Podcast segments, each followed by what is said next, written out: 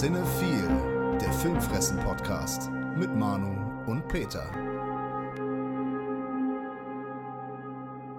Moin, liebe Cinephile Psychos und Filmfressen-Familie. Wir sind die Hänsel und Gretel der deutschen Filmpodcast-Unterhaltung. Hallo Peter, wie geht's dir? Wie hast du Samhain, aka Halloween, denn verbracht? Bist du von Tür zu Tür gelaufen? Hast du Süßigkeiten erschnort oder wie war's? Wie war's gewesen? Erzähl mal. Verzell. Also Süßigkeiten gab es tatsächlich keine. Dafür gab es eine kühle Nacht und ein, zwei Filmchen in einem Camper. Im Camper? Camper Crystal Lake oder was? ja, doch, mehr oder weniger. Es war in der Nähe von einem See, äh, in der Eifel, in der Juten-deutschen Eifel im Naturbarsch, in einem Indie-Camper. Aber es gab tatsächlich einen kleinen Schluck Wein und ansonsten haben wir tatsächlich nicht wirklich groß was von Halloween, so von Feiern oder weiß ich nicht, mitgekriegt. Aber gibt ja Horrorfilme, die so anfangen. Ne? Wir fahren in die Wildnis, genau. da wo die Rednecks leben, bei denen Inzest normal ist, spricht die Eifel. und dann einfach im Camper und dann geht's da zur Sache. Habt ja. ihr Buddies, Buddies, Buddies gespielt? Äh, Im Kino meinst du? Ne, da, egal wo. Ach, jetzt habe ich das verstanden. Das, das ist ja ein Spiel. Das ist ein Spiel. Und ich habe auch leider vergessen, wie das auf Deutsch heißt. Ich kannte das. Also, wir haben das mal gespielt früher. Ja. Aber ich weiß nicht mehr, wie das heißt. Das ist so nicht so Krimi-Dinner-mäßig, aber keine Ahnung. Gibt es ja ein paar äh, entsprechenden Film dazu? Ja. Über den ich ja im Livestream drüber gesprochen habe. Was? Und für alle die, die das äh, nochmal hören wollen, Pech gehabt. ist leider nicht mehr online. Ne? Ich gehe ja manchmal live und dann quatsche ich so anderthalb Stunden mit den Leuten und erzähle, was ich sonst so gesehen habe. Und dann habe ich über Buddies, Buddies, Buddies gesprochen, weil der ganz aktuell war noch. Mhm. Und dann lasse ich das immer so ein, zwei Tage noch online Ne? Lassen wir das online für diejenigen, die es dann irgendwie verpasst haben und nochmal nachholen wollen. Aber die Sache ist, du hast den ja auch gesehen. Korrekt. Jetzt sind alle natürlich total gespannt, was du denn zu dem Film meinst. und diejenigen, die den Livestream verpasst haben, keine Angst, ich sag dann auch nochmal was dazu. Ich wollte gerade sagen, es waren ja wahrscheinlich auch nicht alle unsere Abonnenten, die das äh, von dir mitgekriegt haben. Nein. Ja, aber ich muss tatsächlich, äh, das Wort fällt jetzt auch schon wieder häufig, ähm, tatsächlich gestehen, dass ich das von dir nicht mitgekriegt habe. Deshalb äh, ist das natürlich von, bei mir auch von größerem Interesse zu erfahren, wie du diesen Film wahrgenommen hast. Du warst nicht im Livestream? Nee. Nee. Schade. Ich habe mit Sicherheit Großartiges verpasst, aber bei diesem Film habe ich tatsächlich nicht Großartiges verpasst, wie ich finde. Ähm, ich habe, glaube ich, nebenbei mitgekriegt, dass der auch ganz gut angekommen ist, dass er teilweise sogar gefeiert wurde. Mhm. Von mir tatsächlich nicht. Ich hatte nicht großen Spaß mit diesem Film. Der hat mich eigentlich von der ersten Minute an nur genervt.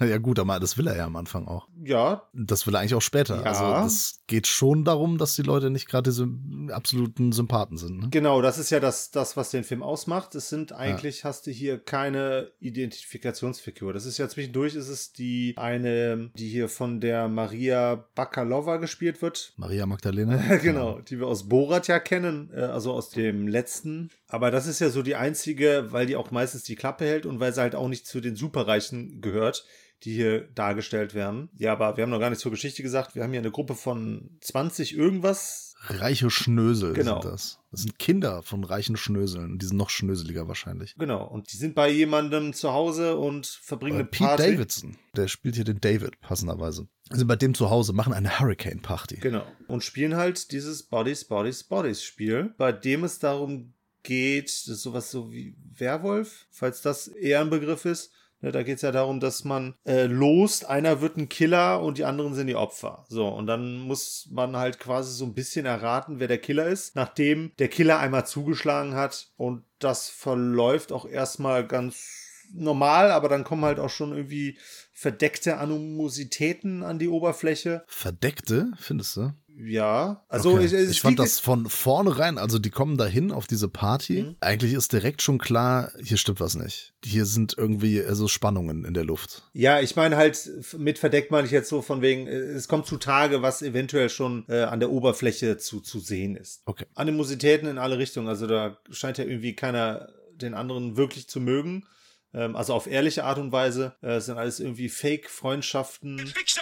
Freundschaft, ich möchte deinen Dreck. Und das halt durch die Bank weg. Ne? Vor allem halt auch, was die Beziehungen angeht. Wir haben zwei Pärchen, waren oder drei Pärchen waren es? Zwei Pärchen, ne? Ja, und die sind alle noch nicht so lang zusammen. Genau, ja, ja. Aber auch so die Konstellation von den eigentlichen Freunden, da ist auf jeden Fall schon klar, dass das alles irgendwie auf Dingen basieren, die halt vielleicht nicht so ganz nachhaltig sind. Ja, und das eskaliert dann, wenn einer der nicht, also in diesem Spiel einer der Nicht-Killer. Einer stirbt Genau. in Wahrheit. Der ist dann wirklich tot. Und dann geht's natürlich los. Eieiei, wer war das jetzt gewesen? Genau. So, warst du's? Nein, du hast ein Motiv. Und es eskaliert. Die Situation eskaliert, weil alle befürchten jetzt, dass dieses Buddies, Buddies, Buddies Spiel Realität geworden ist. Und so schiebt sich halt jeder, jeder dem anderen die Schuld zu. Und dann gibt's Leute, die halt kämpfen natürlich untereinander. Es gibt Notwehr, äh, Leute, die sich wehren. Es gibt äh, vermeintliche Umf Unfälle oder nicht. Und das ist das Rätsel. Es geht halt darum zu erfahren, wer hier äh, der Killer ist. Mhm. Zunächst, vermeintlich. Und dann geht's um ganz andere Themen.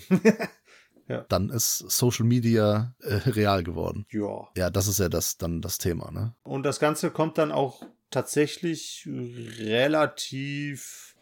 Ja, ich meine, das ist ein FSK 16, ne? Also so richtig krassen Gore können wir jetzt nicht erwarten, aber schon relativ brutal. Also wir sehen halt schon das eine oder andere Bluttröpfchen hier fließen. Der Film hat ja so ein bisschen für, in Anführungsstrichen, Furore gesorgt oder das Besondere an dem, dass viele gesagt haben, also erstens, er ist von A24 produziert Stimmt, ja. und das war natürlich das, was den erstmal so schmackhaft macht für manche Fans, ähm, unter anderem auch, ne, war ein Grund, dass ich gedacht habe, oh ja, vielleicht gehe ich mal da rein, sieht irgendwie witzig aus und dann haben mir einige gesagt, ah, der spielt mit den Erwartungen, der ist ja was, eigentlich was ganz anderes, was auch stimmt, Ja. weil dieses, aus diesem Whodunit wird ja dann wirklich irgendwann so eine Gesellschaft, Sozialkritik, da nehmen ja dann Menschen da Positionen ein, die eigentlich eher in Social Media zu finden sind und argumentieren halt wirklich so mit vielen Nebelkerzen und Worthülsen Mhm. und halt wie es im Internet häufig der Fall ist, aber sagen sich dann äh, endlich im Endeffekt dann doch mal das, was sie wirklich denken, Ja. äh, werfen sie sich an den Kopf. Äh, jetzt ist so, das Spiel mit den Erwartungen. Wie war das denn für dich, Peter? Denn ich habe, das habe ich im Stream schon gesagt, ich habe spätestens nach der Hälfte genau das Ende, den Endtwist vorausgesagt. Leider.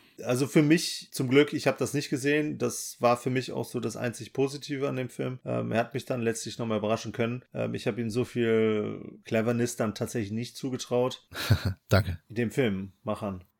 Ja, ja, aber das heißt ja, ich kam ja auch Ja. auf die Idee. Ich meinte so, ah, das wäre ja eigentlich eine ganz coole Idee, wenn. Und dann kam, dann ist das tatsächlich eingetroffen. Und dann habe ich gedacht, ah, okay, krass. Ja, was cool ist auf jeden Fall. Das ist auch, wie gesagt, so mit das Einzige, was mir an diesem ganzen Film gefallen hat. Also ich hätte dir das Ende, wenn wir zusammen im Kino gesessen hätten, hätte ich das Ende auf jeden Fall versaut. Ja, es wäre ja nicht das erste Mal gewesen. Das stimmt.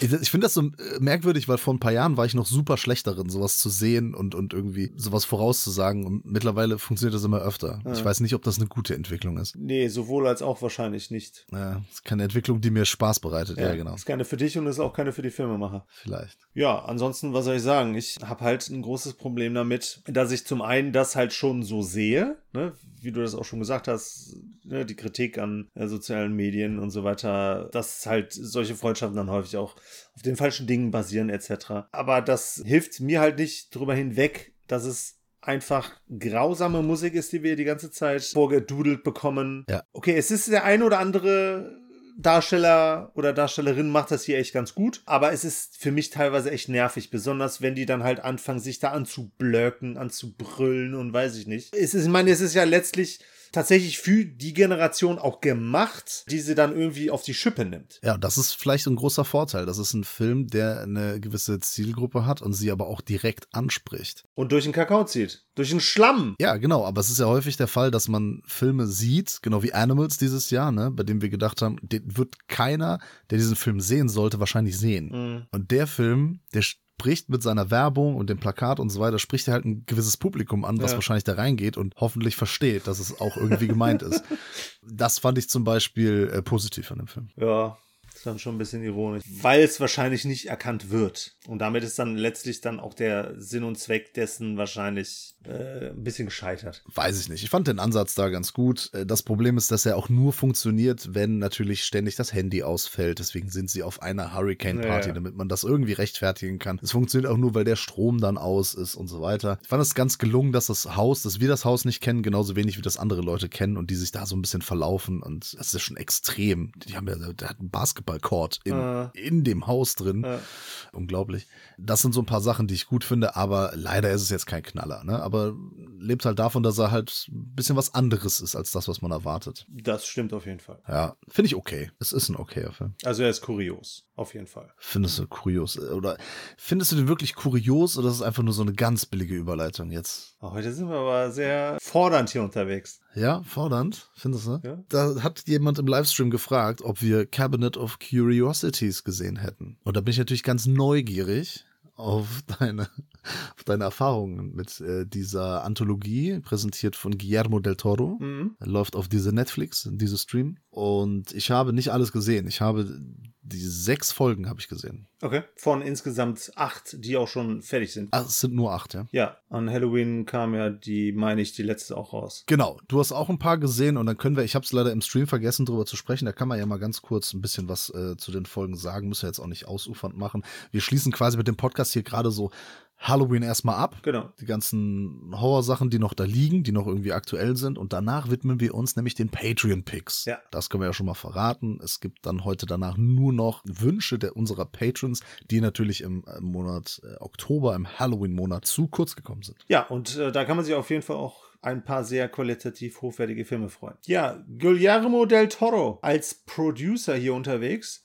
Ähm, ich glaube, der hat ja keine einzige Folge Regie geführt, ne? Nee, es waren alles nur Nee. Kollegen. Ah, ich bin auf die letzte Folge gespannt. Da hat nämlich Jennifer Kent den Regiestuhl besetzt. Ja, bin auf beide, siebte und achte. Siebte ist von Panos Ach, Cosmatos. ja, habe ich jetzt auch gerade gelesen, stimmt. Ich habe bis dato tatsächlich nur die ersten drei gesehen, hat aber tatsächlich schon in gewisser Weise Bock auf mehr gemacht. Guillermo del Toro macht das ja hier so ein bisschen Hitchcock-mäßig, ne? Also so ein bisschen äh, Hitchcock präsentiert, hat man hier so ein bisschen das Gefühl. Ja, und gibt halt hier Regisseuren die Chance. Und die erste Geschichte von Guillermo Navarro, äh, Lot 36, hat tatsächlich auch schon einen sehr coolen Einstieg hier in diese Anthologie ja quasi äh, gegeben. Finde ich auch. Mystery Thriller mit dem großartigen Tim Blake Nelson, der Storage Room Wars so ein bisschen nachgeht.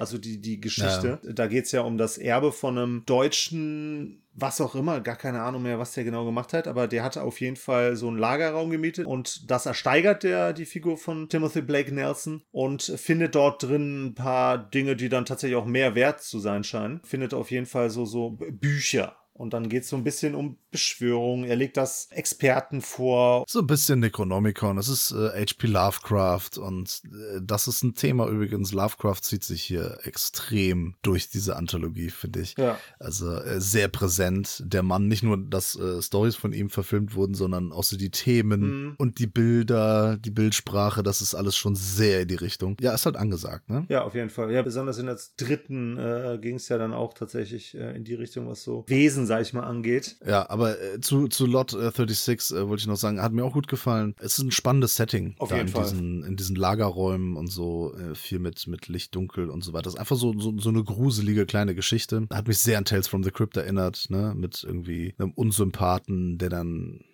hoffentlich sein Fett wegbekommt und so. Ja, genau. Konnte ich mich äh, gut mit anfreunden, dass man mal halt keinen so reinen Ritter hier in äh, weißer Weste hatte, der, dem wir hier folgen. Und äh, ne, dementsprechend geht das ja dann vielleicht auch hier aus. Ja, zweite Folge Creature Feature. Time, Graveyard Rats Mhm. Genau. heißt die. Ja, fand ich okay, aber auch schon schwächer im Vergleich zur ersten. Ich finde generell, kann ich schon mal sagen, auch manche Folgen einfach zu lang. Okay. Also die haben da nicht so viel inhaltlich zu erzählen. Die zweite besticht natürlich dann so durch, durch dieses Creature-Feature-Design, durch Mhm. blutige Szenen, ja, und halt durch die Ratten und, und, und was sie da so machen. Aber finde ich jetzt, ja, die Geschichte war in Ordnung, ne? Halt so ein, äh, was ist denn das, so ein Typ, der Leichen beraubt, ne? Ja. Also Gräber, Gräber schändet, um dann äh, die Wertsachen von Leichen zu verkaufen. Genau. Ja. Und dann natürlich, dass das, dass ihm daraus ein Strick gedreht wird, quasi, ne? Das, das, ja, halt wieder so dieses typische Tales from the Crypt Element. So. Ich fand, es war tatsächlich eine sehr lustige Idee, weil der ja auch so ein bisschen Humor hier mit reinbringt. Bisschen Ironie am Schluss. Passendes Ende, wie ich fand. Und äh, eigentlich auch sehr cool hier von dem äh, David Havlet. Keine Ahnung, ob der, ob ich den so richtig ausgesprochen hat. Gemimt. Äh, die fand ich tatsächlich sehr unterhaltsam. Äh, ist natürlich jetzt so, was so den Horroraspekt angeht und was auch die Qualität der Folge angeht, vielleicht hinter Lord 36 einzureihen, aber dennoch fand ich eine kurzweilige, spaßige Folge. Ähm, ja, so sehe es auch. Äh, wie gesagt, äh, die hätten die Folge hätte auch 40, 45 Minuten gehen können. Äh, inszeniert von Vincenzo Natali übrigens, der auch Cube oder Splice und sowas halt genau. inszeniert hat. Dritte Folge hast du auch gesehen, The Autopsy. Genau. Da sind wir dann wieder so ein bisschen in dem Body Horror, Kronberg, The Thing, ja. Lovecraft ja. Gefilde. Und zwar von einem relativ, ja, nee, von einem auch jungen Regisseur. Also mit jung meine ich jetzt einer, der bis jetzt noch nicht so viel gemacht hat, sag ich mal. Der Empty Man ist sein erfolgreichster bis dato. Ja, so ein kleiner Geheimtipp, so ein, so ein Hit. Haben wir ja auch drüber gesprochen. Genau. Ja, und hier hat er mit The Autopsy, wie ich finde, tatsächlich den für mich bis dato schwächsten Beitrag geliefert. Schade, ich finde den super. Der hat ein super geiles Ende, wie ich finde, aber der Weg dahin ist irgendwie ein bisschen müßig. Das hat mich irgendwie trotz Murray Abraham hat mich das hier nicht ganz so mitgenommen, muss ich ehrlich gestehen. Echt? F. Murray Abraham fand ich super in der Rolle eines Gerichtsmediziner, ja. ja, so Leichen obduzieren, die bei so einer ganz merkwürdigen Geschichte in so einem Schacht da irgendwie umgekommen sind und dabei kommt er einer ganz merkwürdigen Sache auf den Grund. Musik von Christopher Young übrigens, hm. den du ja sonst immer so gerne magst. Drehbuch äh, von David S. Goyer. Hm. Der ist auch immer so Hit and Miss, der Kollege. Mir hat die Geschichte ganz gut gefallen. Ich fand die sogar eine, eine der coolsten, weil ich fand diese, die Atmosphäre und alles hat mir da gefallen und ich finde auch das, was dann passiert, halt auch irgendwie echt cool. Ja, also wie gesagt, also dass das äh, Ende, die Auflösung der Geschichte, fand ich äh, großartig. Vor allem, weil es ja dann auch so, ja, ist ja nicht direkt Preacher-Feature, aber geht halt so ein bisschen in die Richtung. Ist ja eher so Alien und dann äh, ver ver vermischt mit Body Horror. Das sieht dann von den Effekten her tatsächlich auch, also was den von den von den praktischen Effekten her sieht das sehr geil aus. Vor allem im Vergleich zu den ersten beiden Episoden ist der halt auch schon ja schon so von der härteren Sorte und da ist halt auch gar kein Raum für irgendwie Parodie oder für, für Humor oder für ne, es ist halt schon ja, düster, finster. Das fand ich auch mal cool. Ja. Ist doch mal schön, muss ja nicht alles ironisch gebrochen sein. Ich fand auch diese Freundschaft zwischen dem Mediziner äh, und dem Polizisten. Ja, genau. Ja, die die fand ich auch cool. Okay, Okay, weiter hast du noch nicht gesehen. Korrekt. Okay, die vierte Folge heißt uh, The Outside und ja, hat ein ganz cooles Thema, was auch wieder schön rübergebracht ist, aber ist auch zu lange, ist zu ausgewalzt, ist leider zu auserzählt. Also es geht um eine sehr äh, schüchterne ähm, Mitarbeiterin in der Bank, die wird gespielt von Kate Michucci, das ist eine Comedienne,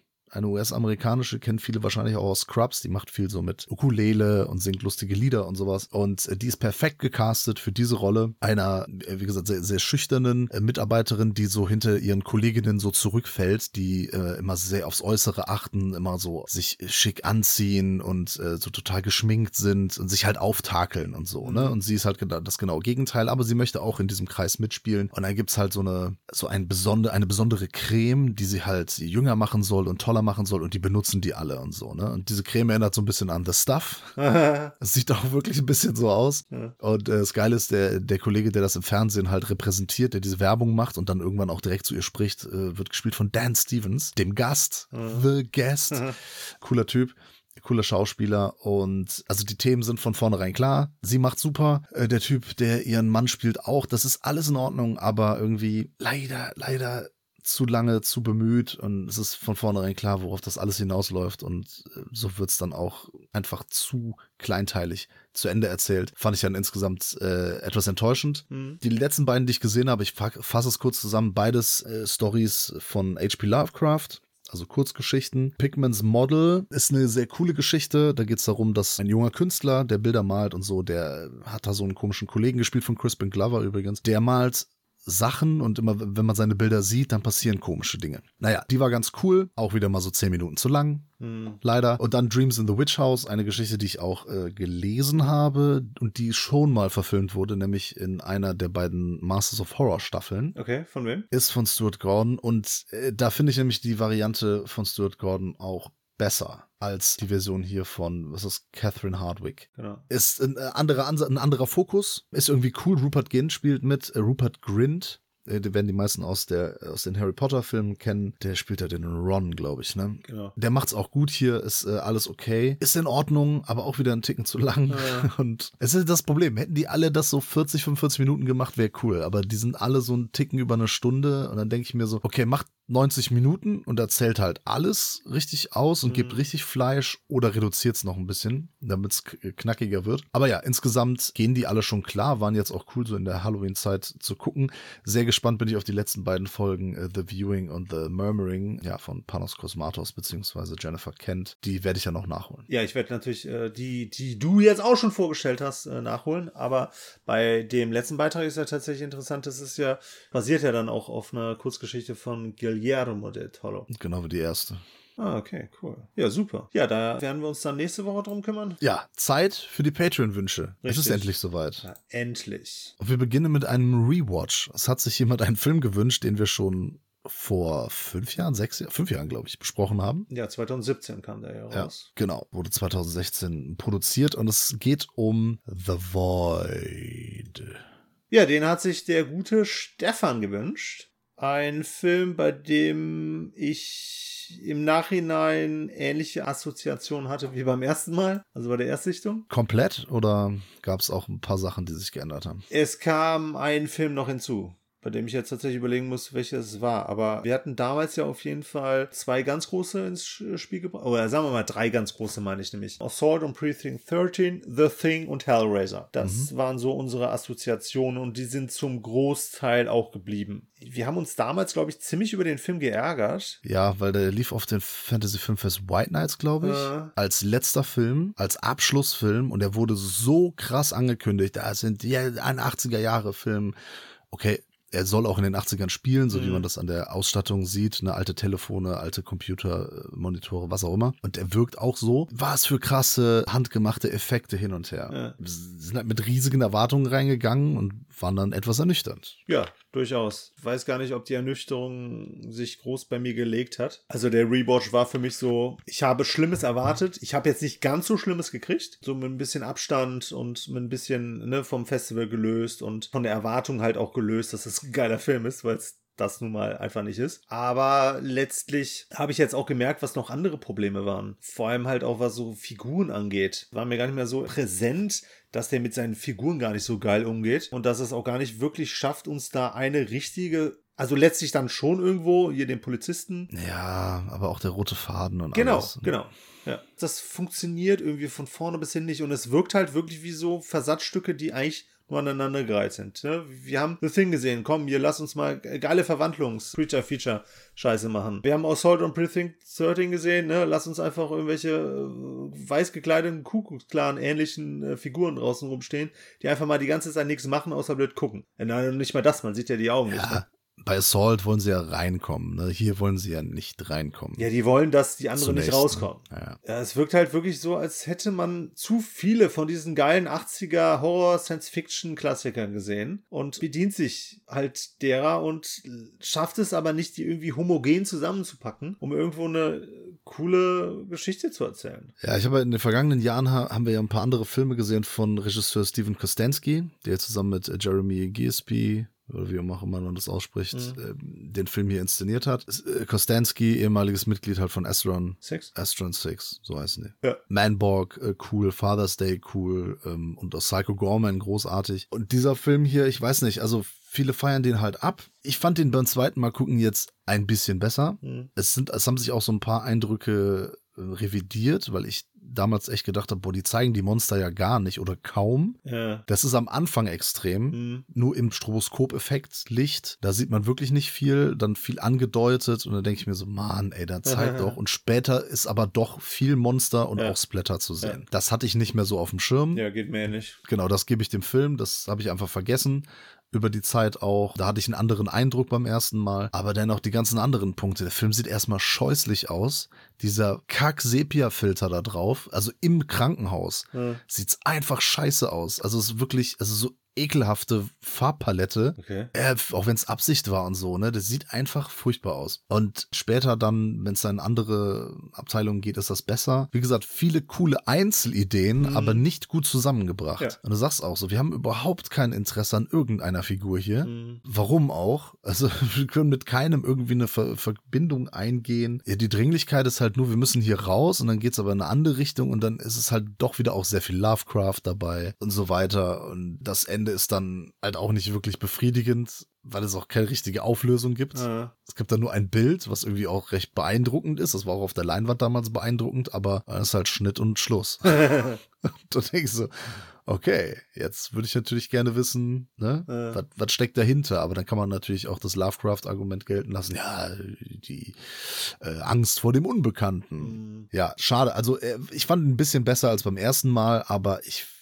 immer noch kein Knaller, ne? Und die paar geilen Monster- und Splatter-Effekte, die es dann doch gibt, die ich dem Film auch wirklich anrechne, aber die machen den Film insgesamt nicht geil. Die reißen es nicht raus. Leider nicht. Weil auch der, der, der Hauptcharakter, der Polizist, irgendwie nicht wirklich sympathisch, ne? Oh ja. Also gegen Ende ein bisschen, wenn er da bei seiner Frau und so, da ist ja auch das auch wieder cool, wenn, wenn er dann Sachen sieht, die eigentlich nicht da sind Mhm. und man dann sieht, was da wirklich Mhm. passiert mit der Frau, ne, she gave birth Ja. und so. Da ist er dann wieder cool, aber am Anfang weiß ich nicht, der hat eher so, ich weiß, der wirkt für mich nicht wie ein Gesetzeshüter, der wirkt für mich eher wie so ein Assi. Wie so ein Waschlappen. Aber was ich richtig bescheuert fand, und das weiß ich nicht, warum man das so macht, weil, ne, was, was so, so Final Girl oder Final Boy oder was auch immer angeht, so was seine Figuren angeht, du lässt eigentlich doch Figuren irgendwie halbwegs plausibel überleben, oder? Äh, ist hier wirklich total an Hahn herbeigezogen. Boah, erstens die Konstellation und zweitens eine Figur von den beiden. Da, ganz ehrlich, da fragst du dich doch so, das kannst du doch nicht bringen, so eine Figur dann überleben zu lassen. Äh, Die, die nervt wie Sau, meinst du? Ja, vor allem die sich die, die ganze Zeit, äh, die, die versteckt, ne, keine Verantwortung übernimmt und einfach nur Assi ist, so mehr oder weniger. Ja, vielleicht ist genau das so, so von, soll das eine Art böses Ende sein. So, Ja. oh, wir, wir bringen was, was vorher noch kaum einer gebracht hat. Weiß ich nicht. Funktioniert aber nicht. Ja. Also, das kommt bei mir da nicht gut an. Dann denke ich mir so, ach, ist okay, die überleben, interessiert mich nicht. Die anderen, die mich so ein bisschen interessieren, ah, okay, was ist jetzt mit denen? Wird nicht gezeigt. Ja, ja. Schade eigentlich. Sehr schade. Ich wollte ihn nämlich auch beim zweiten Mal wirklich mögen.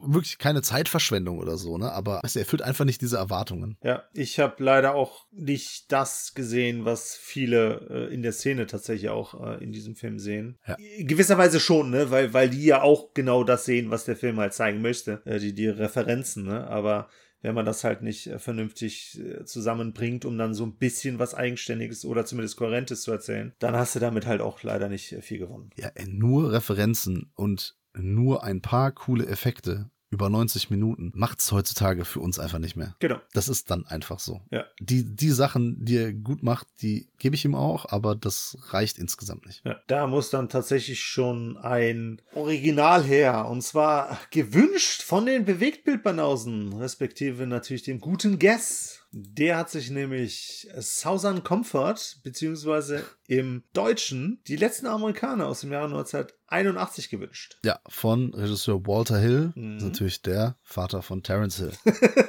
das ist und natürlich der Großvater von Benny Hill. Grant Hill. Achso, ja. Ja. Nee, Benny Hill war dessen Sch- Stiefschwagersohn, Ah, okay. Schwib Schwibschwagerkollege. Ja, ich komme bei diesen ganzen familiären Verhältnissen komme ich immer durcheinander. Ja, die wohnen alle im Haunted Hill House. natürlich. Walter Hill kennt man natürlich von unter anderem The Warriors hat er 79 äh, gemacht, ne? Äh, dann aber hier ähm, 48 Hours, aka nur 48 Stunden. Genau. War der Film nach die letzten Amerikaner. Streets of Fire natürlich auch gemacht. Geiler Film. Äh, Red Heat haben wir mal drüber gesprochen. Trespass ist auch geil aus den 90ern. Er hat natürlich äh, Another 48 Hours gemacht und also, ne? Man weiß, wer es ist. Aber wir haben auch mal über Supernova gesprochen, ne? Den hat er auch gemacht. Echt? War der da der Regisseur? Der war der Regisseur. Ach du Scheiße. als Thomas Lee. Ich habe mir das Ah. damals überhaupt erwähnt. Das weiß ich nicht.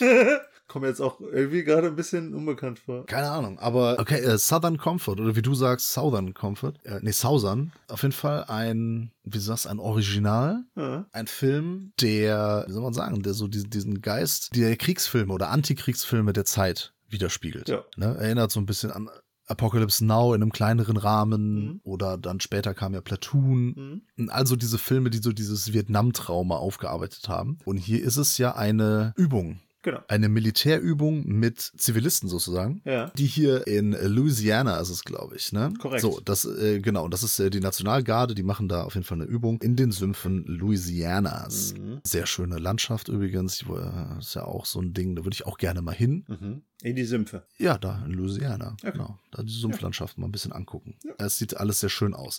Äh, hier auch sehr, sehr schön eingefangen und äh, die stoßen auf jeden Fall auf die, Einheimischen? auf, genau, auf die Einheimischen, äh, die, was sind das denn? Kanadier, ne? Franco-Kanadier. Ja, ja, ja, ja. Ja, und die möchten sich aber da eigentlich gar nicht stören lassen. Und äh, da die aber halt, ja gut, das sind ja Reservisten und keine, keine Profis, Mhm. die sind halt ein bisschen doof und ballern halt mit den Platzpatronen auf die rum. Mhm. Also auf die rum. Ist das, das, das denn für ein Satz? Schießen mit Platzpatronen auf die. Und das finden die gar nicht gut. Ja. Und schwupps wird daraus eine Verfolgungsjagd Mhm. im Dschungel, Mhm. die später auch Predator aufgegriffen hat. Mhm. Oder gab auch schon Filme davor. Hier Treibjagd hatte ich mal besprochen, diesen französischen Film, der erinnert auch so ein bisschen daran. Beim Sterben ist hier der erste. Ja, genau, den hattest du besprochen. Auf jeden Fall verschwimmen die Einheimischen halt mit dem Dschungel, John Rambo mäßig. Don't push it, I'll give you a war you won't believe. Let it go. Let it go. und töten hier einen nach dem anderen dieser Nationalgarde-Reservisten. Mhm. Naja, bis auf und die kommen dann in das Dorf und werden dort erstmal sehr freundlich aufgenommen, aber dann entbrennt nochmal der Kampf ums Überleben. Oh, jetzt hier direkt das Ende gespoilert. Hä? Hab ich auch gar nicht. Ich habe gesagt, der Kampf ums Überleben entbrennt. Ich habe gar nicht gesagt, was da passiert. Du hast gesagt. Das könnte der eine oder andere als äh, Spoiler auffassen. Okay, da hat Peter hier auf jeden Fall jetzt einen Piepton drüber gemacht, weil ich äh, den kompletten Film hier gerade mega gespoilert habe. naja, auf jeden Fall gibt's dann noch mal einen Teil nach dem Dschungel. Da können wir mitarbeiten, ne? Ja. Wunderbar inszeniert, hatte ich glaube ich schon gesagt. Und dazu die geilen Klänge von Ry Kuda an der Gitarre. Mhm. Sehr, sehr cooler Soundtrack. Und ja, ein Film, der leider total gefloppt ist, ne? Äh, Kam gar nicht gut an und ich verstehe nicht ganz warum. ich weiß es einfach nicht. Also, also ich habe an dem Film nichts auszusetzen und es klingt jetzt negativ, weil ich finde den einfach geil. Also, das ist für mich ein richtig geiler Film. Das ist tatsächlich auch der coolste, den wir heute besprechen werden aus meiner Warte. Oh, krass. Ich finde den richtig gelungen und ich würde den halt auf mehr als eine Ebene setzen, als mit beim Sterben ist jeder der Erste. Ein hervorragender äh, Film, der ja schon so gesellschaftskritische Töne hat, aber der hat halt auch Action. Ähm, und vor allem, ich finde den spannend bis zum, bis zum bitteren Ende, bis zum bitteren Endkampf. Ja. Der ist so stark besetzt mit Powers Booth, den ich äh, super gerne sehe. Äh, Fred Ward sehen wir hier in einer coolen Rolle. Ja. Keith Jardine, äh, Keith Jardine, Keith Carradine. Carradine und noch ein paar andere Leute. Nebenrolle Brian James. Stimmt. Kennt man aus Blue Sunshine unter anderem. Nein, kennt man auch noch zigtausend anderen Filmen, aber ähm, Es ist ein toll besetzter Action-Thriller, der sehr schön so mit dem Thema Militär und Struktur arbeitet. Ganz toll diese rohe Gewalt und die Ernsthaftigkeit dessen halt in den Vordergrund äh, packt, der die Landschaft, in der er spielt, wunderbar nutzt. Äh, ne? Also dieses Moor, diese Sümpfe und das in, du hast auch schon mal nicht fantastische Bilder gesagt, das würde ich auf jeden Fall unterstreichen. Da fällt mir ein, ich weiß nicht, ob du dich genau dran erinnern kannst, diese Schweineschlachtung ja, relativ spät im Film. Ja. Und ich glaube, die ist auch echt gewesen. es sieht zumindest so aus. Ja. Ja. Aber wie sie das da montiert haben, also wie sie dann eine Bildmontage gemacht haben, also zwischen dem, dem Kampf unserer ähm, Helden ist zu viel gesagt. genau.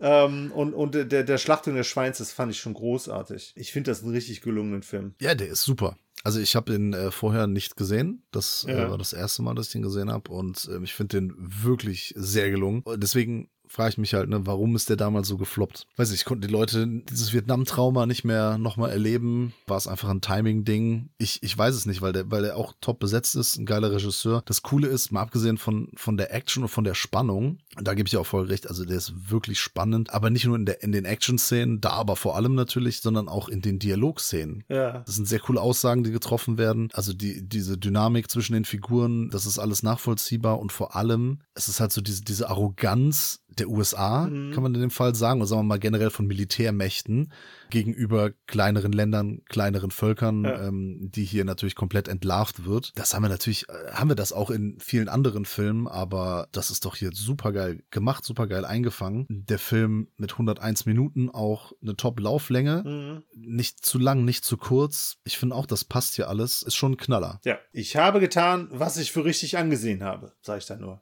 Das sagt der, äh, sagt die Figur von Fred Ward, glaube ich, zum Pause Boost. Äh, ganz toller Film. Da bin ich äh, sehr froh, dass der Guest sich den gewünscht hat, weil ich den auch Ja. bis dato noch nicht gesehen habe, tatsächlich. Ja, kann man wirklich nur jedem empfehlen. Also viel mehr ins Detail zu gehen, wäre jetzt auch ein bisschen doof und unfair, Ja, weil man ja. dann sonst zu viel vorwegnimmt. Ja. Also was die Figuren da so untereinander sagen, diese, diese Positionen, die sie einnehmen, so viele Themen halt auch drin. Ja, top. Das ist super geil. Dann bleiben wir doch mal so ein bisschen in dem Metier des Kriegsfilms, ne, versetzen das Ganze aber so in den wilden Westen. Piu, piu, piu. Piu, piu, piu. Und zwar kommen wir zu, von Walter Hill zu Sam Peckinpah Fucking pow, pow, pow. Mit The Wild Bunch. Da haben wir auch direkt tatsächlich eine Übereinstimmung, weil The Wild Bunch war damals, ich weiß gar nicht, ob der nicht erfolgreich war, aber der war auf jeden Fall nicht, der kam nicht gut an bei der Kritik. Das weiß ich auf jeden Fall. Ja, eine Gemeinsamkeit, die andere Gemeinsamkeit ist natürlich Gewalt, Gewalt, Ja. Ausbrüche. Gut, es ist ein Sam Peckinpah-Film, ne? Also Ja, das ja, halt- klar. ist dann eigentlich klar, dass hier ordentlich geballert wird. Ein äh, Western-Drama aus dem Jahr 1969. Und äh, es ist ein bisschen schwierig zusammenzufassen, worum es geht, glaube ich, oder? Weil da sind so viele Figuren, es passieren eigentlich so viele Sachen. Aber soll ich es trotzdem kurz versuchen? Kannst du gerne versuchen. Ich stoppe die Zeit. Ja, du kannst mich auch gerne korrigieren, wenn ich zwischendurch mal wieder was äh, verballer. Okay? Äh, es geht um so eine, um den Wild Bunch, um so eine Gruppe Genau. von Verbrechern, die wollen ein, die wollen, ein, das ist eine Bank, wollen eine Bank ausrauben. Ja. Machen sie auch und schießen sich den Weg nach draußen frei. Jo. Schon direkt, äh, erste große Szene ist eine riesen brutale Schießerei, die sehr ausufernd dargestellt wird. Hm? Aber dafür zahlt man ja ein, dafür äh, guckt man sich das ja unter anderem auch an. Und die flüchten dann nach Mexiko und stellen fest, verdammt, die haben nur äh, so kein, kein Gold, kein Silber, keine Münzen, die haben irgendwelche Unterlegscheiben geklaut, sie wurden reingelegt und das ist natürlich Mist. ihnen, auf den, äh, ihnen auf den Fersen ist ein ehemaliger Kollege. Hm? Nee, warte mal, Pike ist der Obertyp von den Verbrechern, ne? Von William Holden gespielt. Ja, ich kam, kam bei den beiden, komme ich auch immer durcheinander, aber William Holden Der war Deke. von den, ja genau, der nicht Genau. auf der Seite des Gesetzes stand. Genau, und Deke ist derjenige, die, die waren früher Kumpels irgendwie und der Genau. ist jetzt hinter denen her. Um, in der Gruppe auch Ernest Borgnine Richtig. äh, drin, kennt man ja aus, was weiß ich, Airwolf. Richtig. Spielt bei Airwolf mit, Ja. äh, aber natürlich auch bei Escape from New York, aka die Klapperschlange. Hm. Und irgendwie, ja, jetzt wird es ein bisschen kompliziert. Also die sind, die sind in Mexiko und gehen da einen Deal ein mit so einem äh, Warlord, kann man das sagen? Äh, also, äh, irgendein General, Ja. mexikanischer General. Der General und äh, sollen für den Waffen besorgen. Ja. Ne, weil die können ja, die sind ja so erfolgreich im Stehlen, hat man ja gesehen. also denken sie sich, ja geil, neuer Job. Ja. Wir sind ja gerade arbeitslos. Machen wir das doch hier. Füllen also das Antragsformular aus. ist, weiß ich, es ist ein 450 Euro Job wahrscheinlich. 520 mittlerweile. Ach, 520. Mhm. Oder ist das schon Teilzeitbeschäftigt? Also selbstständig sind die, glaube ich, ne? Ich weiß nicht, müsste man mal erörtern. Festangestellt auf jeden Fall. Also irgendwie, auf jeden Fall müssen wir das mit der Steuer mal klären, Ja. was die da denn vorhaben. Auf jeden Fall ähm, sollen die da äh, Waffen klauen und dem General geben, Mhm. kommen dann aber irgendwann in einen Gewissenskonflikt, weil der General eben diese, diese Militärherrschaft Mhm. führt und einen Kumpel von denen, den Angel, den sie immer Angel nennen, Mhm. den kassieren die ein und machen den kaputt, also so, verhauen den und so, weil der nämlich, der wollte seine Ex-Freundin erschießen, die mit dem General rumgemacht hat, ne? Hat er erschossen. Genau, aber er hatte, es, es, wurde ihm so ausgelegt, als wenn er den General erschießen wollte. Genau. Ja, und das fanden die gar nicht so gut. Und dann sind die halt eben, der, Wild Bunch ist in so einem Gewissens, Gewissenskonflikt. Mhm. Die schenken dem General sogar ein Maschinengewehr. Mhm. Ne, da ist der, der Deutsche, der da, natürlich, natürlich mal wieder ein Deutscher, das ist natürlich der Waffenexperte. Das ist, glaube ich, bei der, äh, der Gehetzte der Sierra Madre ist das ja ähnlich. Also der Waffenexperte ist natürlich ein Deutscher und der ist ganz begeistert von dem, von dem Maschinengewehr.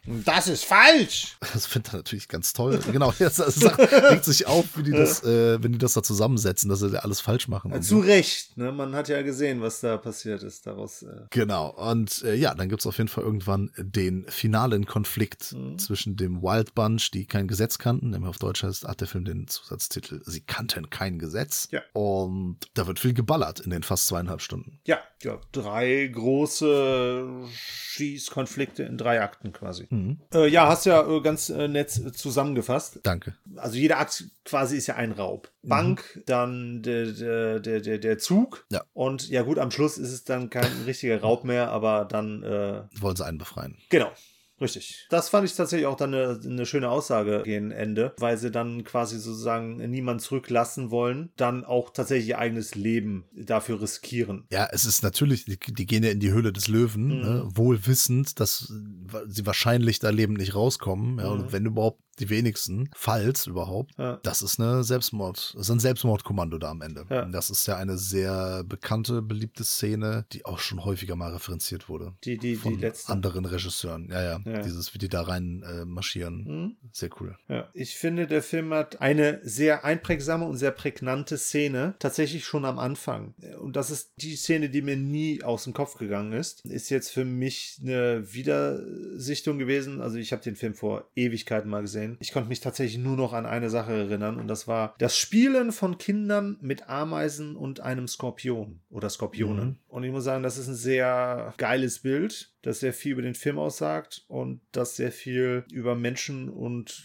Gruppen mehr oder weniger aussagt. Die Kinder spielen quasi mit einem Skorpion und lassen Ameisen äh, mit diesem Skorpion äh, kämpfen. Und das ist ja Mhm. quasi auch so ein Sinnbild für den Film, weil ne, der Mensch ist halt in der Masse, ist er halt äh, stark. Ja, ganz genau. Ist ja auch ein sehr beliebtes Bild. Ja, genau. Dieses mit, mit, mit Ameisen und dann Wa- Skorpionen oder wahlweise anderen Insekten Ja. oder so. Und das, das kannst du halt schön auf den äh, Film hier übertragen, weil du ja zwei Gruppen hast, die hier so, min, so ein bisschen miteinander kämpfen. Ich bin geschichtlich jetzt ja nicht so bewandert, so dass ich jetzt groß hier die, die, die Geschichte der mexikanischen Revolution mit reinbringen kann. Das kann man wahrscheinlich hier dann auch noch irgendwie in gewisser Form Dinge, sag ich mal, rausziehen. Ach stimmt, das kann man noch sagen. Das spielt Anfang 20. Jahrhundert, ne? Genau, 1914. Ja, also klar, es gibt ein Maschinengewehr schon, ne? Das haben wir ja schon gesagt. Genau. Und, äh, es gibt auch ein Automobil schon. Ja. Aber es ist halt auch wieder so ein Western, der für mich heraussticht, weil er halt nicht so uramerikanisch ist, Mhm. was das Motiv von Gut und Böse angeht. Ne, Es gibt kein Schwarz, es gibt kein Weiß, sondern ne, alle haben ihre Motivation. Es waren ja auch ursprünglich zwei äh, Freunde, ähm, die, die eine gemeinsame Geschichte hatten und die sich dann so ein bisschen, ja, durch einen gewissen Vorfall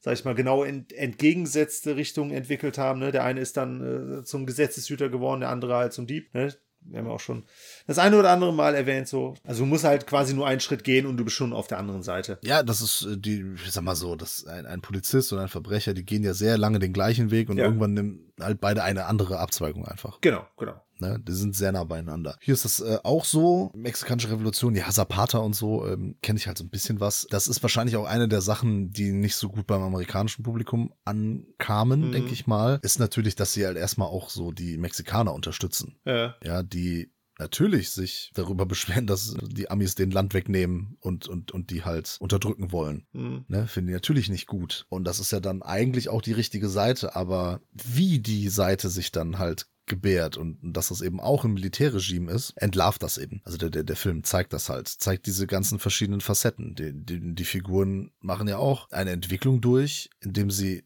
von, wir überfallen halt eine Bank, also halt Kohle, da müssen sie flüchten, dann sind sie nicht wirklich ideologisch motiviert, aber sie helfen einer Seite, die ideologisch motiviert ist, indem sie halt Waffen klauen. Ja. Auch nochmal eine andere Sache, ne? da geht es nicht mehr ums Materielle, sondern äh, also halt i- ihnen schon, weil sie halt dafür bezahlt werden, aber sie unterstützen damit auch was, äh, verraten in Anführungsstrichen ihre Regierung. Mhm. Und am Ende geht es aber doch um was Moralisches. Ja. Also da ist dann wirklich ne, dieser Gewissenskonflikt ähm, und für was sie sich dann entscheiden und so. Und das ist wirklich toll.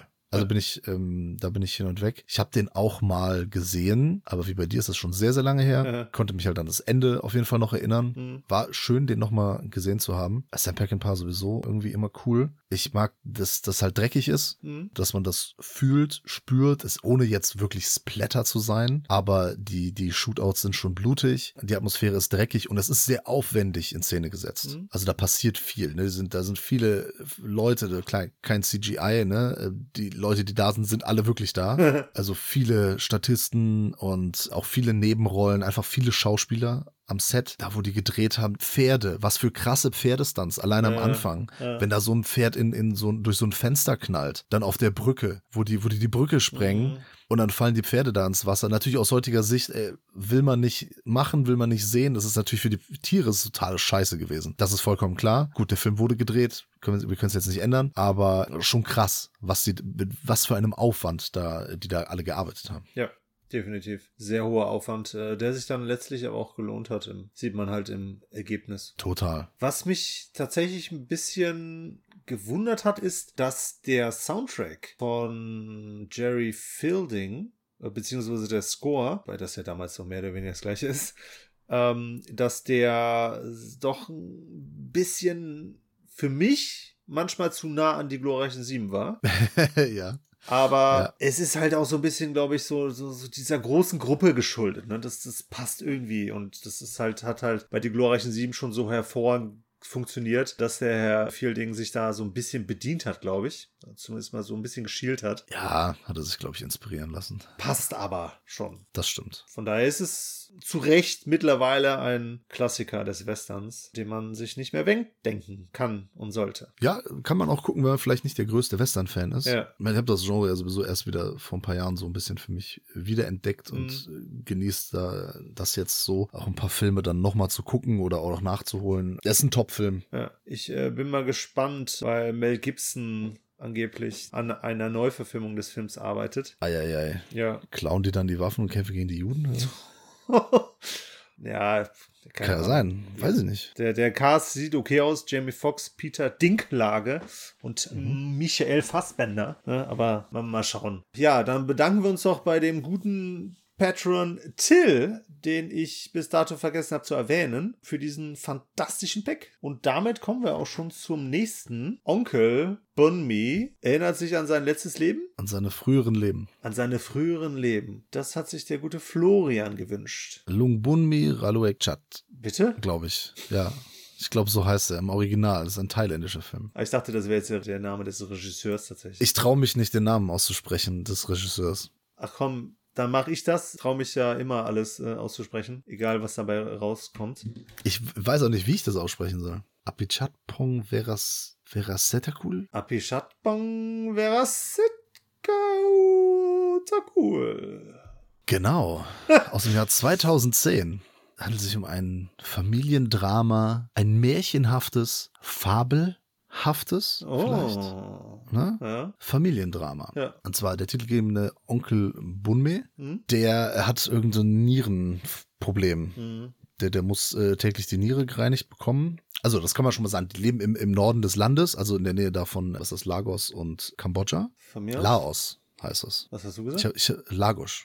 so. Lagos ist in Okay. Portugal natürlich. Laos, meine ich. Ich kenne mich da nicht so aus, ich war auch noch nie da. Keine Ahnung, auf jeden Fall im Norden des Landes, in etwas äh, ärmeren Regionen und der hat da so eine Farm. Auf jeden Fall kommt ein, äh, ich glaube, nicht näher bezeichneter Freund oder Verwandter, ihm die Niere immer ausspülen. Hm. Und er äh, lebt mit der Schwester seiner Ex-Frau da, weil seine Ex-Frau ist gestorben Hm? äh, vor ein paar Jahren schon und äh, sein Sohn ist weg, der ist äh, verschwunden. Naja, und dann äh, sind die da eines Abends am Tisch, sitzen die da und essen leckere Sachen. Wird, glaube ich, auch kurz sagen, die, was sie da essen. Also wirklich, wirklich leckeres. Ähm, gibt halt gut, thailändische Küche hat- gibt halt auch einiges Leckeres her. Nur die Nudeln möchte keiner essen. Die Glasnudeln, ich habe Ja. so Bock auf Glasnudeln bekommen, als sie es gesagt haben. So, oh, da habe ich die Glasnudeln umsonst gemacht. Und ich denke so, ja, gib her. Her Also, naja. Und plötzlich erscheint wie aus dem Nichts, also quasi aus dem Nichts, seine Ex-Frau. Hm. Na, Da, kriegst du eigentlich auch einen Herzinfarkt, ne? So bist du froh, dass du los bist. Und dann kommt die da auf einmal. Erscheint die da auf einmal. Naja, erscheint in Geisterform plötzlich am Tisch und sie fangen an zu erzählen. Das kli- klingt jetzt erstmal so ein bisschen wie so, vielleicht wie eine Komödie oder vielleicht wie so ein, ich hab das jetzt so gesagt, von wie sie erscheint da, bam, bam, bam. So ist es aber nicht. Der Film ist komplett ruhig. Total. Also alle sind sehr, sehr easy, locker drauf, alles ganz gemütlich, Mhm. Gemach und wird mit einer Selbstverständlichkeit quasi aufgenommen, dass auf einmal dann die Ex-Frau da ist, die Mhm. eigentlich schon Jahre tot ist. Und dann erhal- unterhalten die sich halt so. Und Ja. später kommt halt auch der Sohn noch vorbei. Richtig. Der Wolf. In Gestalt eines eines Werwolfs, Äh. obwohl irgendjemand, glaube ich, sagt Affe oder so. Stimmt, genau. Ich weiß nicht, was die für Affen da haben in Thailand, aber Ja. die Affen, die ich gesehen habe, sahen nicht so aus. Auf jeden Fall sehr haarig. Ey, Sieht aus wie, wie Teufel, hier der Teufel von drei Fragezeichen. Der tanzende Teufel. Der tanzende Teufel oder so. Ja. Keine Ahnung. Äh, auf jeden Fall sehr, sehr weird. Also so komplett schwarz behaart, so Hörner und dann im Dunkeln so rot leuchtende Augen. Mhm. Aber das bringt die ja nicht aus der Ruhe, ne? Der kommt dann da vorbei und dann erzählt er ein bisschen, erzählt halt, was er so gemacht hat, so- von seinen Fotografien und so. Dann, dann folgen wir eigentlich noch ihm und noch anderen Figuren halt irgendwie in, in Tempel und so weiter und so fort. Also der, der, der Film geht dann noch an ein paar Orte und das wird so zwischengeschnitten, werden so komplett andere Sachen. Also was war in den vergangenen Leben? Mhm. Das wird aber auch einfach so zwischendurch, so zum Beispiel das mit der, der Prinzessin, Ja. die den Wels bumst. Mit dem, mit dem Spiegelbild. Ja, ja, und dann kommt der Wels und die haben Sex. Ah, geil. Also es klingt halt sehr merkwürdig, wenn man das so erzählt von wegen, aber in, in dem Film ergibt das schon irgendwie Sinn und da ist es dann auch nicht irgendwie albern oder so. Aber trotzdem merkwürdig. Es ist sehr, merkwürdig. Ja. Peter, sag doch äh, gerne was zu dem Film. Ähm, ja, was soll ich dazu sagen? Also ich kann zunächst einmal sagen, man merkt die Laienhaftigkeit, mit der hier an dieses Projekt herangegangen wurde, nicht ganz. Ne, Es sind keine professionellen Schauspieler, es sind alles Laiendarsteller. Mhm. Zum Großteil, ja. Der Film hatte quasi kein Budget. Also, ich weiß nicht, was man mit 87.000 Euro in, in, in Thailand machen kann, aber deutlich äh, mehr als bei uns. Ähm, aber dennoch wahrscheinlich nicht unbedingt einen über zwei Stunden hochkarätigen Film aufstellen. Äh, also wenig Budget bis gar kein Budget hatte der Film. Das sieht man tatsächlich ja, aber auch nicht. Aber ansonsten sieht man sehr viel, wie soll ich sagen, äh, Drogengeräusche. Boah, ich finde es ehrlich gesagt auch sehr schwer, über diesen Film zu reden, zu sprechen. Der hatte eine in gewisser Form berauschende Wirkung. Ja. Aber mir hat sich tatsächlich manchmal so die Kausalität entzogen, beziehungsweise ähm, ich hatte Schwierigkeiten, dem Ganzen so in Gänze zu folgen. Der Film ist mehr so eine Meditation. Das war das Wort, ne? danke. So über das Leben, über Reinkarnation, ne, Wiedergeburt, Ja, ja. das Leben nach dem Tod. Es sind so viele Fragen, die sich halt viele Weltreligionen stellen. Was passiert nach dem Tod, bla bla bla und so Ja. weiter. Und der Film, ja, meditiert quasi darüber und gibt dann teilweise sehr poetische Antworten, könnte man sagen. Ne? Ja. Und alles in so einer ganz ruhigen Stimmung. Als der Film anfing und so, ich war nicht wirklich in Stimmung dafür. Mhm. Muss ich wirklich sagen, habe dann auch einen zweiten Anlauf gebraucht und, und habe ihn dann wirklich, weil es halt ein Patreon-Wunsch ist, habe ich ihn mir dann auferlegt. Ich musste den dann halt gucken, weil es sonst nicht mehr geschafft hätte. Muss man vielleicht ein bisschen in Stimmung sein, war ich nicht. Dennoch weiß ich um die Qualitäten des Films. Ja. Ne? Ich konnte das jetzt in dem Moment nicht ganz so, nicht ganz fühlen und nicht ganz mitgehen. Der hat mich nicht ganz so berührt, wie er das vielleicht zu einem anderen Zeitpunkt getan hätte. Weißt du, was ich meine? Ja, klar. Zu 100 Prozent. Ja, dennoch mu- muss ich sagen, dass es irgendwie ein schöner Film ist. Wenn, wenn ich jetzt da eine Bewertung geben soll. Geht fast zwei Stunden und äh, also die, die Bilder sind schon, das ist schon besonders. Hat so eine ganz besondere Stimmung, die er verbreitet, eben weil er das so unaufgeregt erzählt. Mhm. Und einfach so ähm, sich mit diesen Fragen auseinandersetzt, aber halt niemals mit einem erhobenen Zeigefinger und will uns auch keine Botschaft irgendwie reindrücken. Er ist merkwürdig, wie du gesagt hast. Äh. Aber das ist in, in, in dem Fall ist es irgendwie eine Qualität auf jeden Fall. Ich habe noch nie einen Film in dieser Art gesehen. Ja. Das ist wirklich außergewöhnlich. Und dafür bin ich dankbar. Ich glaube, der hat auch irgendeinen Preis gewonnen, glaube ich. Ne? Goldene Palme meine ich sogar. Ja, stimmt. Hat die Goldene Palme in Cannes gewonnen. In Ja. der Tat. Äh, Ist auch eine Buchadaption. Buch heißt A Letter to Uncle Bunmei. Ist wirklich äh, schön und hat dann auch irgendwie auch so ein ganz unaufgeregtes Ende natürlich, passend zu dem Film. Ja. Aber halt auch wieder total schräg. Vom Fernseher. Ja, ja, aber wie dann auch irgendwie, also Figuren, die eigentlich da sitzen Mhm. und zwei davon verlassen, aber gleichzeitig irgendwie den Raum. Also da kann man sicherlich, wenn man sich da nochmal genauer mit auseinandersetzt und dann noch mehr analysiert, als äh, wir das vielleicht jetzt getan haben, äh, noch mehr drin sehen. Aber es sind halt eben ne, die großen Fragen des Lebens und des Todes und es ist vielleicht auch mal schön zu sehen.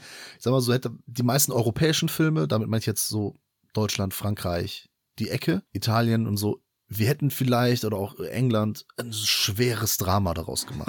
Wahrscheinlich. Ja, irgendwie was mit Anthony Hopkins in der Hauptrolle und alle weinen am Ende. Der arme Uncle Boonmay, der hat dieses Nierenversagen und so weiter und die Frau ist gestorben und jetzt sind das hier da die letzten Tage und was hat er in seinem früheren Leben getan und so weiter. Dieser Film geht da komplett anders ran. Mhm. Das ist die große Qualität, dass er halt mal so, so, so ein Thema, was wir in der westlichen Welt als häufig als sehr schwer, sehr unangenehm empfinden, dass der hier so sehr leichtfüßig damit umgeht. Das ist, das ist eine große Qualität, finde ich. Okay. Akzeptiere ich.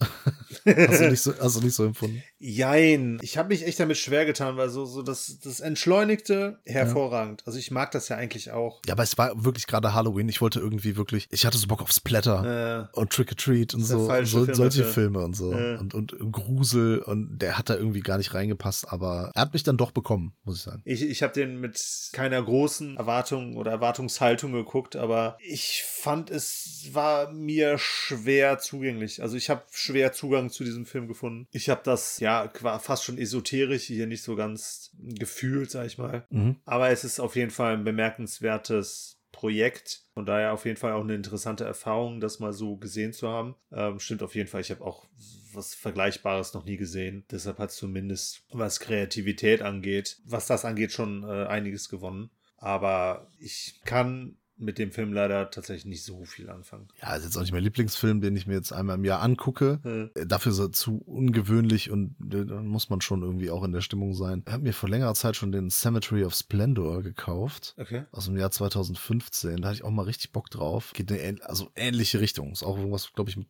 Geistererscheinungen und so, auch aus Thailand. Weiß nicht, werde ich bestimmt irgendwann mal drüber sprechen. Ist auch so Fantasy-Drama. Es ist vom gleichen Regisseur.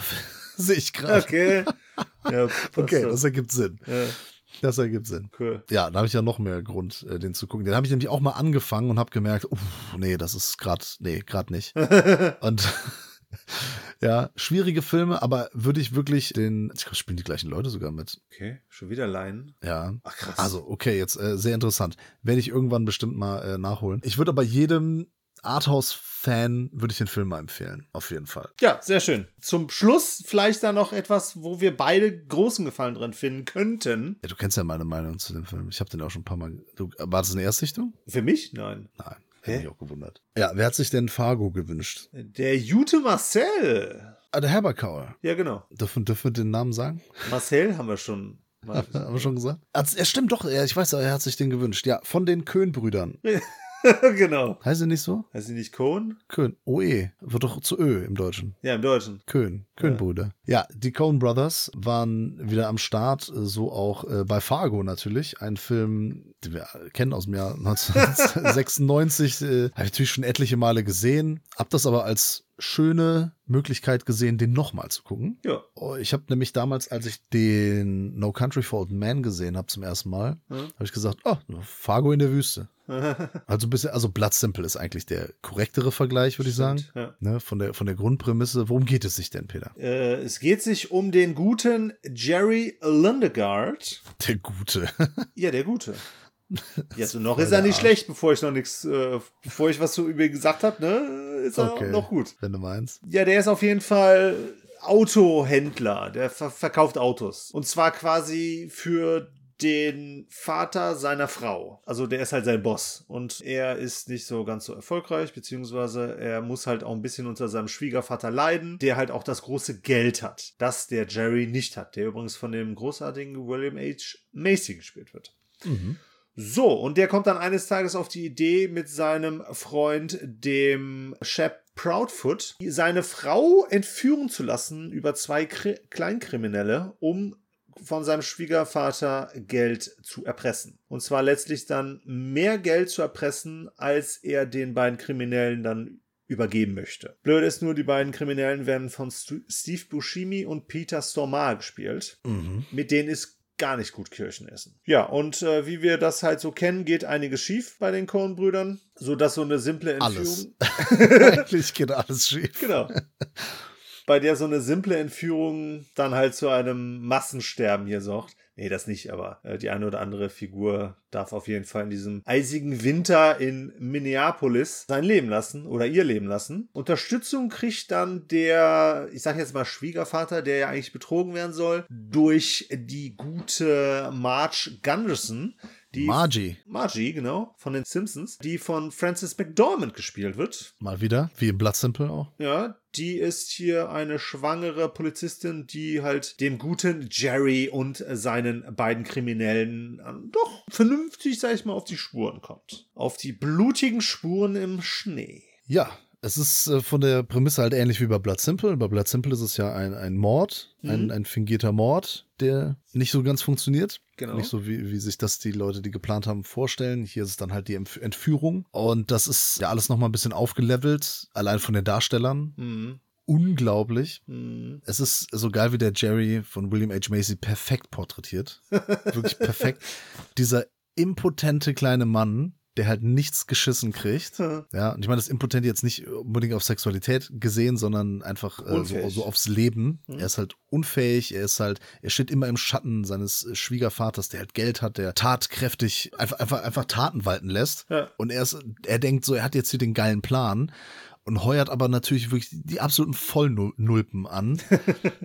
Weil ich, äh, Karl und weiß gar nicht, wie der andere heißt, auf jeden Fall Steve Buscemi als Plappermaul und Peter Stormare als so ganz zurückgenommener, wortkarger Auftragskiller, der einfach lieber die Knarre oder sonstige Waffen sprechen lässt. Kongeniales Duo, also so perfekt bringen die so dieses ungleiche Duo halt auf den Punkt und das ist von der ersten Szene an schon so Coen Brothers mäßig, wenn die sich in der Kneipe treffen, erstmal eine halbe Stunde darüber unterhalten, also dass sie sich mit der Uhrzeit vertan haben Ja. und, und wie die dann miteinander interagieren, was die dann so labern und so. Es ist halt wirklich Coen Brothers, nicht 101, aber Masterclass einfach. Ja. Die Kamerabilder von Roger Deakins, absolut grandios. Mhm. Wie der hier diese Schneelandschaft einfängt und also so diese Weiten und dann diese einsamen kleinen Figürchen, wie die dann irgendwo langgehen und irgendwas machen und tun. Und Francis McDormand ist natürlich der Oberknaller. Ne? Ich sag nur, oh jeez. Oh, jeez. Oh jeez, oder im Deutschen yeses. Ne, Das ist, glaube ich, der meist, das meistbenutzte Wort oder die, die meistbenutzte Floskel im ganzen Film. Sie spielt diese Margie so genial, weil, weil Margie ist halt, ist hochschwanger, Mhm. ist top in ihrem Job. Also die ist ein super gute, äh, ja, Detective, kann man sagen. Mhm. Obwohl sie kein Detective, sie hat den Detective-Rang, glaube ich, nicht, ne? Weiß gerade nicht. Sorry. Ja, ist aber allen anderen Menschen gegenüber total sympathisch und aufgeschlossen, auch den Leuten, die super verdächtig sind, wie nämlich Jerry, der sich halt so blöde auch anstellt und wenn, wenn sie ihn da verhören möchte, also halt mal nachfragt, er sich so blöde anstellt einfach und sie ist noch so mega freundlich und lächelt halt immer und aber sie ist trotzdem direkt dabei. Diese Art ist so cool, es ist unfassbar und auch diese diese Beziehung mit Norm, mit ihrem Mann, der hier gespielt wird von äh, John Carroll Lynch, die sind auch so cool zusammen. Das ist vielleicht das coolste Pärchen, das es gibt, weil sie hat ja einen sehr bedeutungsschwangeren Job, also sehr wichtigen Job für die Gesell Und er arbeitet bei der Post und freut sich dann, wenn er irgendwelche Briefmarken durchbekommt. Ja, die Pointe des ganzen Films.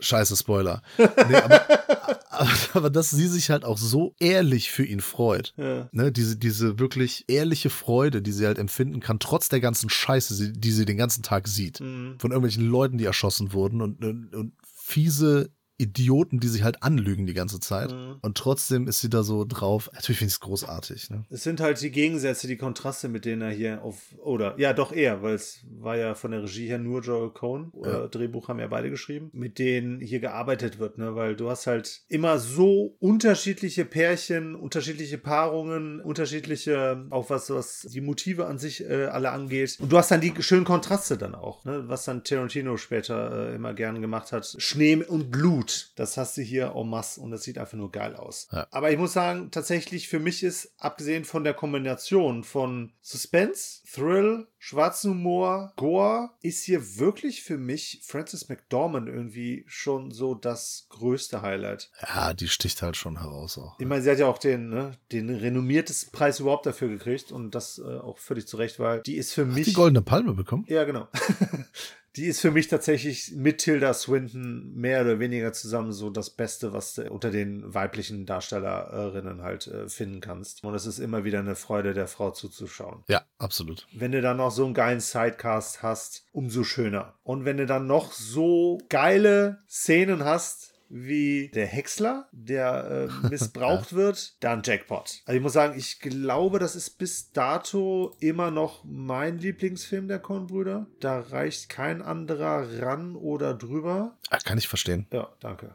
Rangiert bei mir auch sehr weit um. Und ich fand es eigentlich auch ganz cool, dass sie eine Serie dann noch daraus gemacht haben. Die ist, waren jetzt drei Staffeln, ne? Ja, ich habe die ersten beiden Staffeln habe ich auch gesehen, die dritte leider noch nicht, aber die ersten beiden Staffeln sind super. Ja, äh, ist bei mir, glaube ich, sogar das gleiche. Ich bin, glaube ich, auch durch die ersten zwei Staffeln und die dritte wird dann irgendwann mal geschaut. Aber wusstest du, dass Bruce Campbell mitspielt? Im Fernsehen, ja. Dann habe ich da kurz mal nicht hingeschaut. Das habe ich nämlich schon wieder ver ver vergessen. Der, der, äh, Im Fernsehen sieht man ihn. Ja, okay, gut. Ja, wusste Ja, ich. ja, okay, gut. Nee, dann, äh, das ist mir jetzt nur durchs Nachlesen mal äh, aufgefallen. Es ist nämlich so, dass hier irgendwann ein Koffer mit Geld, eine Person mit sehr, sehr viel Geld, eine Person versteckt diesen Koffer Mhm. und hat nicht mehr die Möglichkeit, zu diesem Koffer zurückzukommen. Und in der ersten Staffel Fargo geht es um diesen Koffer. Richtig. Das ist da die schöne Verbindung. Ja, ist großartig in allen Belangen. Ich finde aber auch so das Drehbuch, ne, die Idee, wie das arrangiert ist, wie die Figuren sich über den Weg laufen, äh, wie sie sich verhalten und dazu diese genialen Dialoge. Mhm. Haben wir halt schon öfter gesehen von denen, aber das können die einfach so gut. Ja. Und hier finde ich es auch wirklich so, ja, in Perfektion. Ne? So Blood Simple ist da schon saugut, aber Fargo ist halt da nochmal eine Stufe drüber, weil einfach überall, ähm, ja, das alles nochmal so ein bisschen verfeinert ist, alles Ja. nochmal ein bisschen ausgearbeiteter. Ja. No Country for Old Men steht dem auch jetzt nicht wirklich nach. Ne? Also ist, glaube ich, auch Roger Deakins an der Kamera und alles. Ne? Ja, ja. Ähnliche Voraussetzungen. Ist natürlich genauso genial. Es war schön, den nochmal zu sehen. Ich liebe den schwarzen Humor von denen. Also ich lache da wirklich bei fast jeder Szene. Vielleicht auch noch mehr als bei Big Lebowski. Ne, viele finden ja, Ja, ja. Big Lebowski halt so unglaublich lustig. Und äh, nichts gegen den ich mag, Big Lebowski. Ich finde den wirklich cool, diese ganzen skurrilen Szenen. Aber der hat halt nicht diese coolen, vertrackten Handlungsstränge. Mhm. Der hat nur diese bekloppten Charakter. ja. Also nur, klingt jetzt auch so despektierlich. Nein, ich, ich, ich weiß um seine Stärken und um seinen Kultfaktor, bla bla bla, aber Fargo halt großes Kino. Die Chaos-Spirale maximiert. Ne, aus einer Kleinigkeit, aus einem Simple Plan wird ein bitter, bitteres Ende für einige Personen hier. Ja, ja, für einige. Auch geil, dass sie, das halt eingeblendet wird von wegen so äh, based on a true story. Ach so, ja, stimmt.